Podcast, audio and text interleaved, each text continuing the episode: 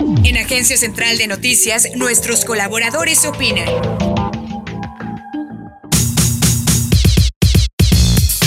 Trabajo humano ha sido siempre fundamental para la producción de los bienes materiales que necesita el hombre para sobrevivir, y este hecho es común a todas las épocas históricas. Hasta ahora, a pesar de todo el progreso técnico, sin el trabajo humano es imposible producir todos los bienes que se requieren para satisfacer las necesidades de la sociedad. En el sistema capitalista de producción, los trabajadores son más necesarios en tanto que son los únicos que pueden lograr aquello que el capital solito no puede, que el capital que se invirtió en la producción salga de ella con más valor del que entró y que por tanto se incremente después de vendida la mercancía. Ahora bien, ¿qué pasa con la fuerza de trabajo mexicana? Con los trabajadores. Cerca de 100.000 mexicanos han muerto por COVID, cifra compuesta fundamentalmente por trabajadores. Tan solo el año pasado hubo cerca de 100 muertes diarias por homicidios dolosos debido al incremento de la violencia en México. 10 mujeres son asesinadas diariamente. El resto de la fuerza de trabajo mexicana se encuentra mal alimentada, sin empleos bien remunerados, pues muchos laboran en el sector terciario de la economía y cerca del 60% carece de seguridad social. Es decir, le es imposible atender ante cualquier dolencia sin gastar una fortuna. En las últimas décadas, la población en edad de trabajar entre 15 y 65 años componía mayoritariamente a la población mexicana, pero esto está por cambiar en un par de décadas. Es decir, el país tiene una gran población trabajadora, pero está desaprovechándola como elemento generador de riqueza porque no hay donde emplearla. Lo poco que hay es insuficiente o son empleos de bajo valor agregado. Ante esta situación, el gobierno de la autoproclamada cuarta transformación no está haciendo nada. Y es que su transformación parte de la concepción falsedad de la realidad que tiene Andrés Manuel López Obrador de que toda riqueza proviene de un manejo corrupto de la política. A partir de ahí construyen su única política económica y social de transferencias monetarias, política errónea porque parte de un análisis falso de la realidad y que no sacará nunca al país de la pobreza.